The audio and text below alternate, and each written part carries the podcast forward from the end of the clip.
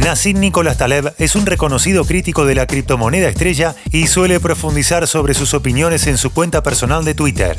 ¿Qué dijo que causó tanto impacto? Soy Fernando Bolán y esto es Economía al Día, el podcast de El Cronista, el medio líder en economía, finanzas y negocios de la Argentina. Seguinos en nuestro canal de Spotify y escuchanos todas las mañanas. El filósofo e inversor Nassim Nicolás Taleb es uno de los principales críticos de Bitcoin, la criptomoneda estrella. Si bien en un primer momento se mostró entusiasmado con su aparición y popularidad, luego pasó a reprobarla en cada una de sus intervenciones al respecto en Twitter. Incluso llegó a llamarla una enfermedad contagiosa. Nacido en Líbano y nacionalizado estadounidense, Taleb es una figura de renombre dentro del universo financiero. En 2007 diagramó la teoría del cisne negro, que poco después se cristalizó en múltiples crisis, desde la quiebra de Lehman Brothers hasta la misma pandemia del COVID-19. Sus críticas al Bitcoin. El ensayista asegura que no se trata de un refugio de valor y que es un imán para los imbéciles. En septiembre pasado publicó en su cuenta personal, Bitcoin puede interesarle a algunos con fines especulativos, pero cualquiera que afirme que es una cobertura contra cualquier cosa financiera o de otro tipo es un fraude certificado. En su último paper titulado Bitcoin Black Paper, Taleb profundizó esta idea. Bitcoin no satisface la noción de moneda sin gobierno. Ha demostrado que ni siquiera es una moneda. No puede ser un depósito de valor ni a corto ni a largo plazo. Su valor esperado no es superior a cero. No puede funcionar como una cobertura fiable contra la inflación y lo peor de todo, no constituye ni siquiera remotamente un refugio seguro para las inversiones, un escudo contra la tiranía del gobierno o un vehículo de protección para episodios catastróficos. El ex operador de bolsa líbano-estadounidense también mencionó que dicha criptomoneda sentiría el impacto del alza de precios.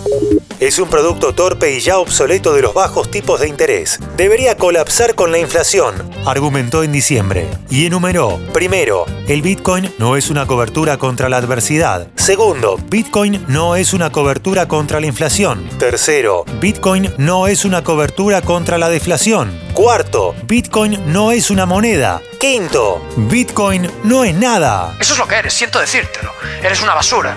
No eres competitivo, no eres nadie. No vas a conseguir nada en la vida, eres un perdedor. Sin embargo, su crítica más belicosa llegó el pasado 17 de enero. En su cuenta personal describió al Bitcoin como una enfermedad contagiosa.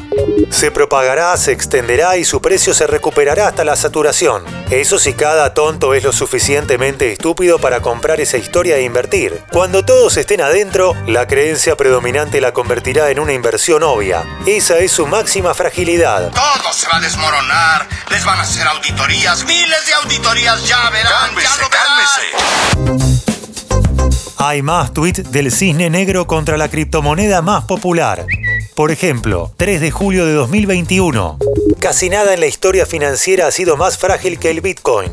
26 de noviembre de 2021. Si después de esta mañana sigues pensando que el Bitcoin es una cobertura contra los acontecimientos mundiales o representa una diversificación, debes mantenerte al margen de las finanzas y dedicarte a alguna otra afición, como a coleccionar estampillas, observar pájaros o alguna menos dañina para ti y para los demás. 21 de octubre de 2021. No soy bajista con respecto a Bitcoin.